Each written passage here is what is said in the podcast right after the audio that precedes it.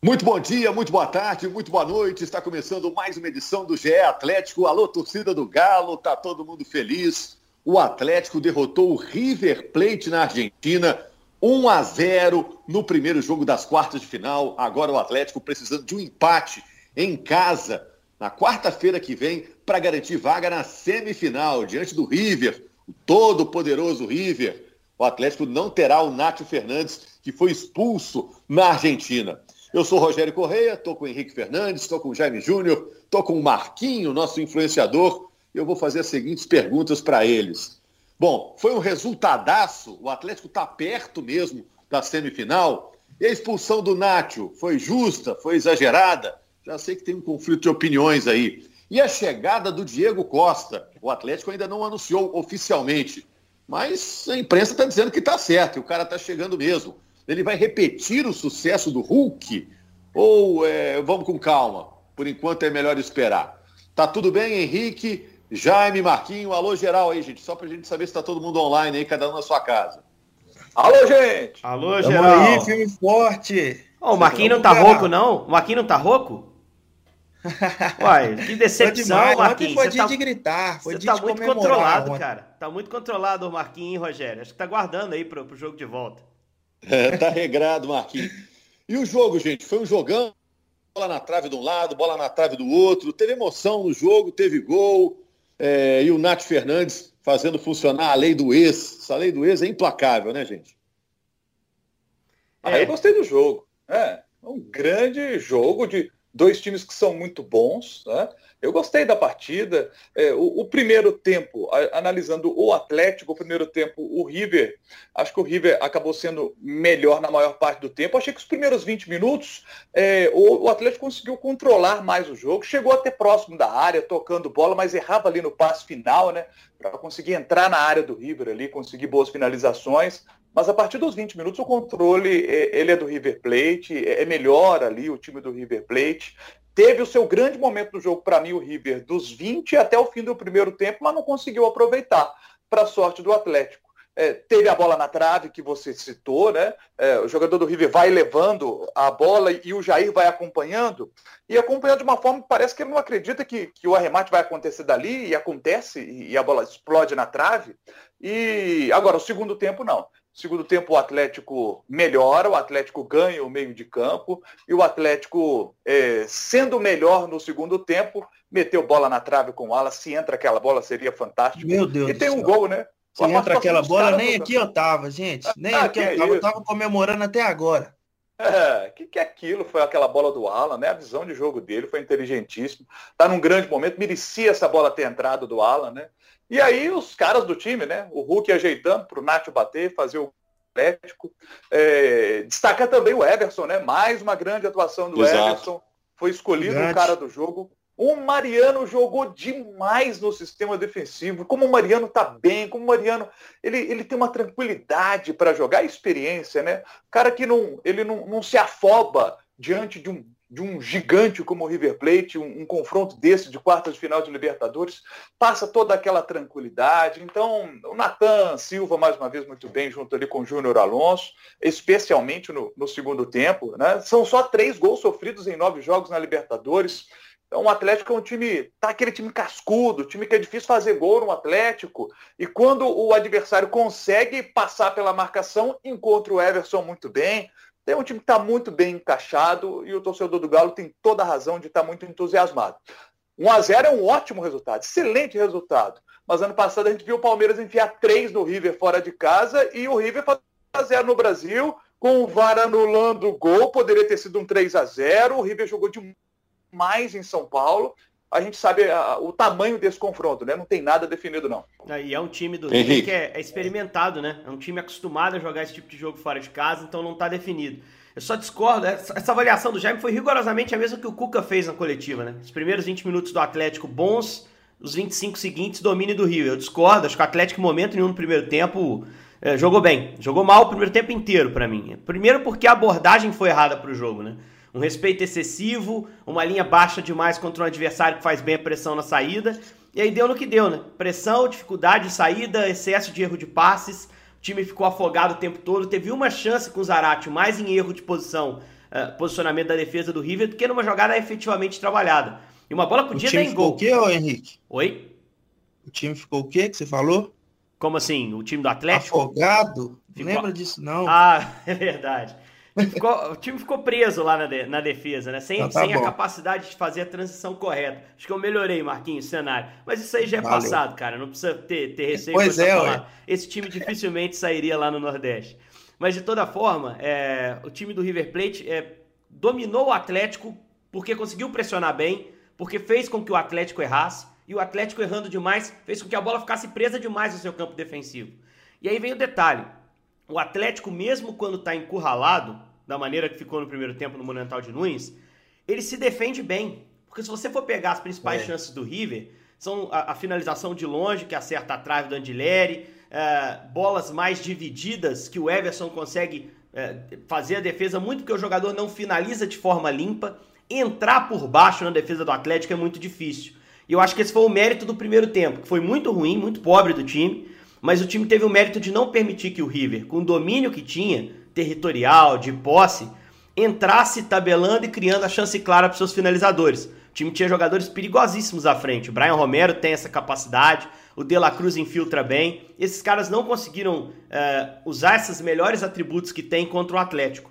Uh, no segundo tempo foi outra história. Aí a gente apaga. Para mim foram dois tempos absolutamente distintos. O Atlético adianta sua primeira linha, joga de forma mais agressiva na marcação, segue errando muitos passes no segundo tempo você pegar scout, uh, os números são parecidos, né? Mas aumenta um pouco mais a sua posse porque rouba mais a bola e na frente consegue reter. Sentiu o Hulk na partida sentindo muito medo de tomar um terceiro cartão amarelo. Uh, às vezes evitando aquelas pressões que ele faz, aquelas divididas, o jogo mais físico, que é um forte dele. No segundo tempo, um pouco mais solto. E aí o Galo começou a ter um pouco mais de chance, porque tirou a bola do pé do River no campo de ataque, né? No campo de ataque do River se você tem a bola mais perto do seu campo de ataque se, e tem o talento que o Atlético tem, as oportunidades vão começar a aparecer. E aí veio o primeiro gol, o River se abriu, quase veio o segundo na bola do Alan, em alguns contra-ataques, e no final só teve sufoco por causa da expulsão, porque o jogo estava absolutamente controlado até o cartão vermelho, Rogério. E teve uma falta bem cobrada pelo Hulk também, né? Pega muito Isso, bem na bola. Né? Que o Armani espalma para cima, né? Trabalhar. Numa falta que, que ele produziu, né? O Hulk começou a crescer no jogo, junto com a atuação do Atlético. Eu não sei e um jogo que levou que... a outra coisa, né? Se for o Hulk crescer levando o Atlético, ou o contrário, acho que um pouquinho de cada coisa. E um, um jogo que o Galo não dificultou ali no finalzinho, como sempre acontece, e o juiz se deu o, trabalho de fazer isso aí para nós. Valeu, juizão. Tamo junto.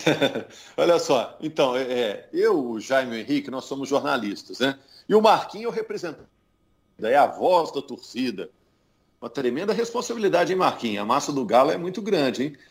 Você é, acha que a expulsão foi injusta? Você está falando com a razão está falando com o coração? A expulsão do Nacho? Cara, eu, eu posso até depois rever o lance com calma, porque eu vi na hora do jogo. E ali, eu vi na hora do jogo, como torcedor, falo que parece que ele deu uma pipocada, porque ali não era lance para vermelho, para mim, lance para amarelo, assim, no máximo. E parece que por ser chamado ele não vai ficar pensando demais, se sentiu pressionado para fazer alguma coisa, né? Então teve que dar o, o, esse vermelho. Mas não acho que, que aquilo ali seja para tanto. Então acho que deu uma pipocada. Henrique, Jaime. É. Quer falar, Quando Jaime? chama pro VAR, o cara já pensa, ah, já é. É, já eu foi, errei. Né? Isso. E o cara fica em dúvida. O... Jaime, pode falar primeiro, depois eu falo. Manda ver. É, é, é minutos antes da expulsão do Nacho, ele tinha sentido dores e, e, e, ele sai de campo, se recupera, e aí eu passei a prestar muita atenção no Nacho nesse momento. Fiquei de olho no Nacho, para poder ver como é que ele estava ali, se ele conseguiria seguir no jogo. Aí o River tem a posse de bola, o River vem para o ataque, e o Nacho, eu observando, e estou ali de olho no Nacho. E ele olha para o banco e, e, diz algo para o banco, sabe? Ele fala algo, algo para o banco. E eu senti o Nacho naquele momento, o Nacho estava muito cansado, ele estava muito desgastado.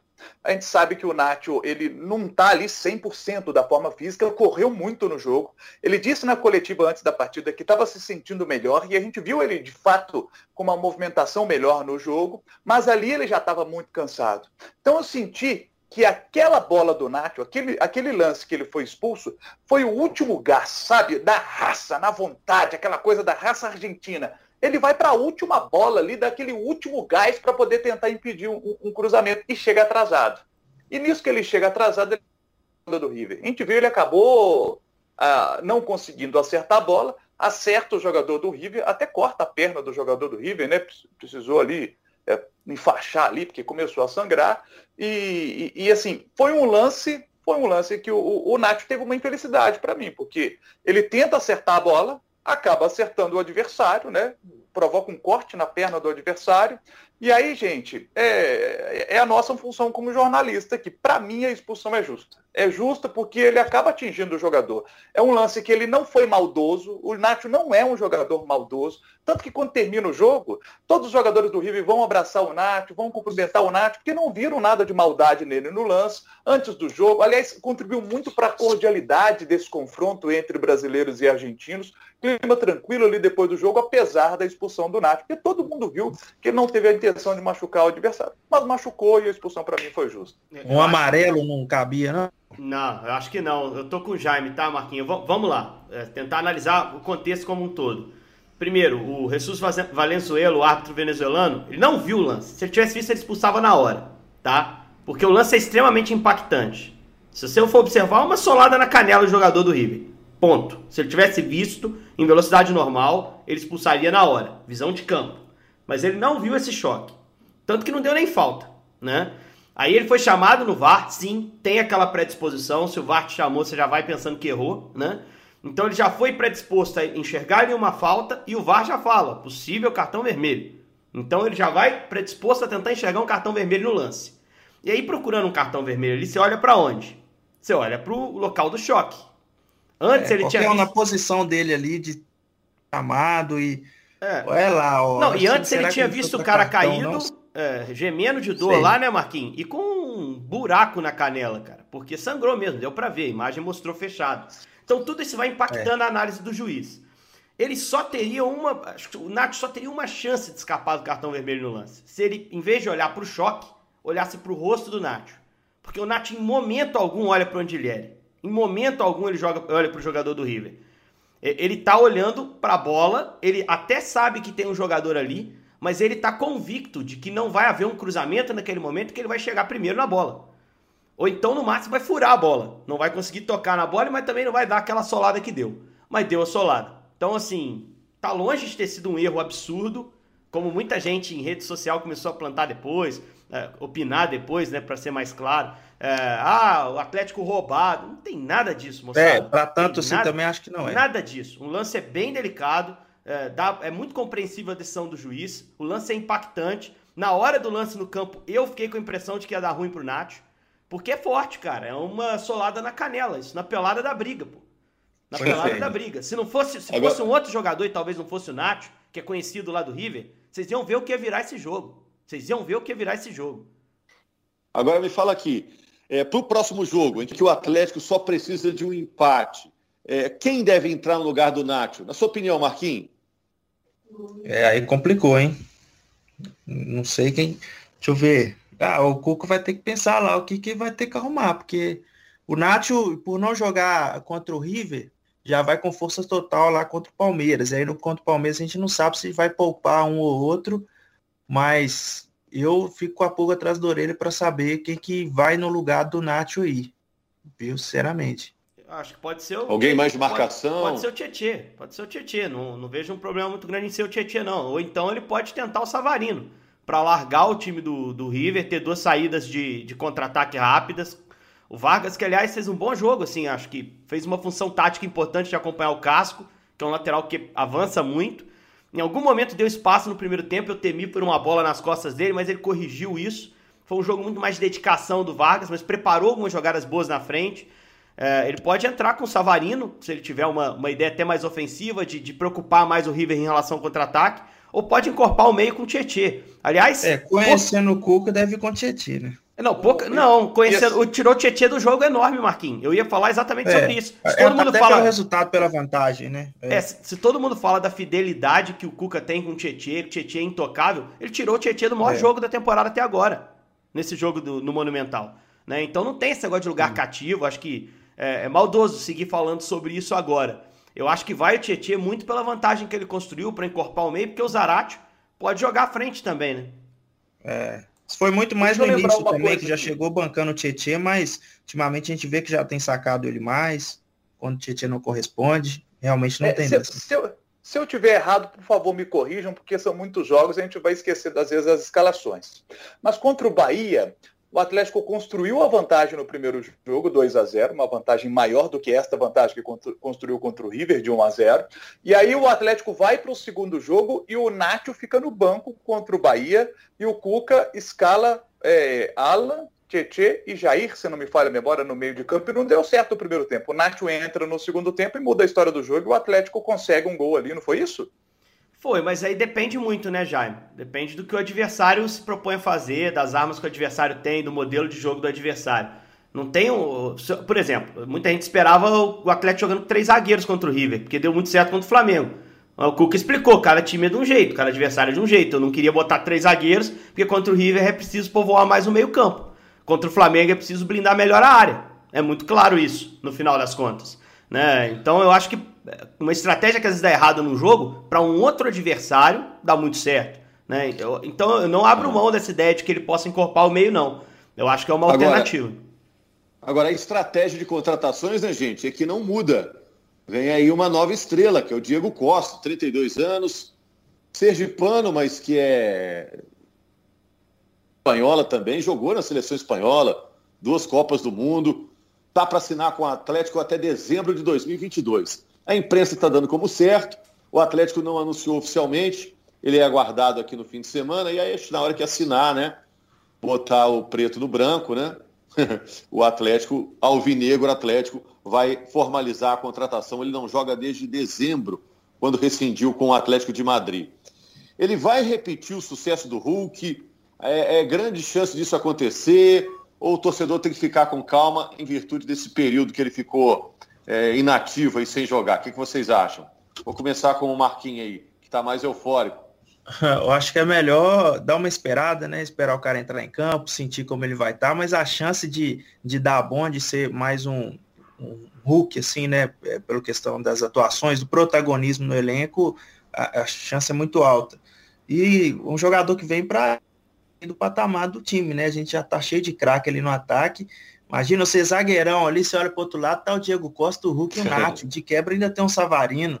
Dá uma tremida na base, né, companheiro?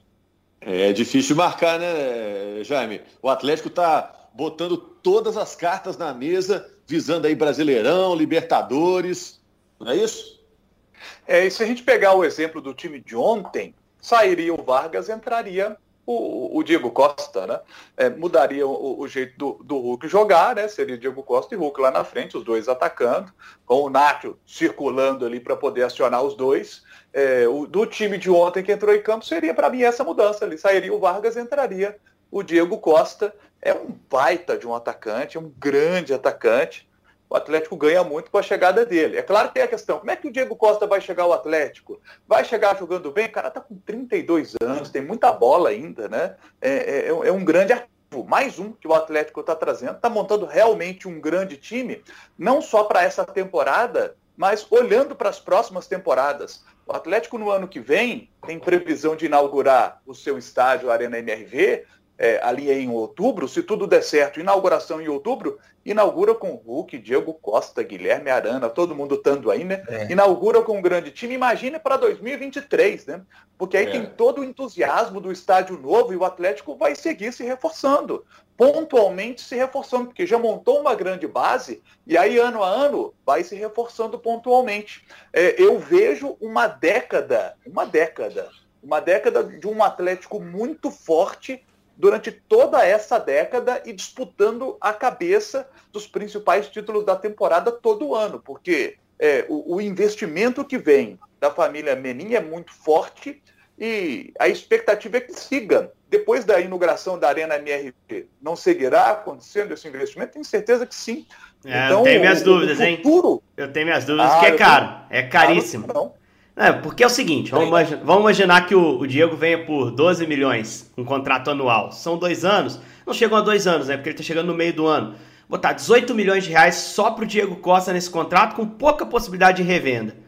Eu acho que a gente tem que ser muito realista para com o torcedor atleticano, assim. Eu, eu torço para ser igual você tá dizendo, Jaime, mas a tendência maior é a seguinte: enquanto foi interessante para o grupo que hoje está parceiro do Atlético, e, e, vai ser interessante enquanto a Arena estiver ali, naquele momento de inauguração, vai haver esse investimento. O que o Galo tem que ter muita atenção é para o momento da saída desse investimento. É, isso é histórico no futebol brasileiro. Aconteceu com a parceria do Palmeiras com a Parmalat, Fluminense com a Unimed. O Atlético está vivendo esse momento.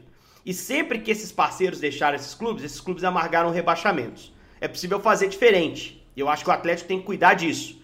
Enquanto isso, tem que desfrutar o momento. Eu acho também que você ficar fazendo conta com tudo, time de futebol não é banco. Mas administrador de time de futebol tem que pensar financeiramente também. Então, assim, a, partir do momento que a arena foi inaugurada, a gente deve ter um ano ali ainda de investimento muito claro, tranquilo. Mas futebol é um negócio caro. Quem estuda a questão de gestão fala: futebol é um dos investimentos que você tem maior dificuldade de ter retorno. Quando você investe em futebol, você quer prestígio, você quer visibilidade, mas dificilmente você quer lucro financeiro. Então, assim, o Atlético tem que nadar nessa água para quê? Para se fortalecer e criar novas formas de renda, que podem vir com a Arena, por exemplo, podem vir com a Arena, né? Para que ele possa ser sustentável e aí em 10 anos, 15 anos, seja um time hegemônico no futebol brasileiro. Mas só para não ficar sem minha opinião técnica sobre o Diego. Isso, isso. Diego e Hulk na frente, cara, seria um ataque espetacular pelas características, porque o Hulk tem mobilidade para não ser fixo, a gente tem visto isso. O Diego é um centroavante fixo que o futebol brasileiro talvez não tenha. Ele é um cara que dentro da área tenha capacidade de definição e características específicas que nem o Gabigol, que para mim é um ótimo definidor, tem. O Gabigol é um cara que sai mais, que gosta mais de pegar de frente pro gol. O Diego faz pivô, gira, cabeceia bem. Então acho que é um cara que se chegar em forma ou se chegar à sua forma rapidamente, vai ajudar muito nesse sentido.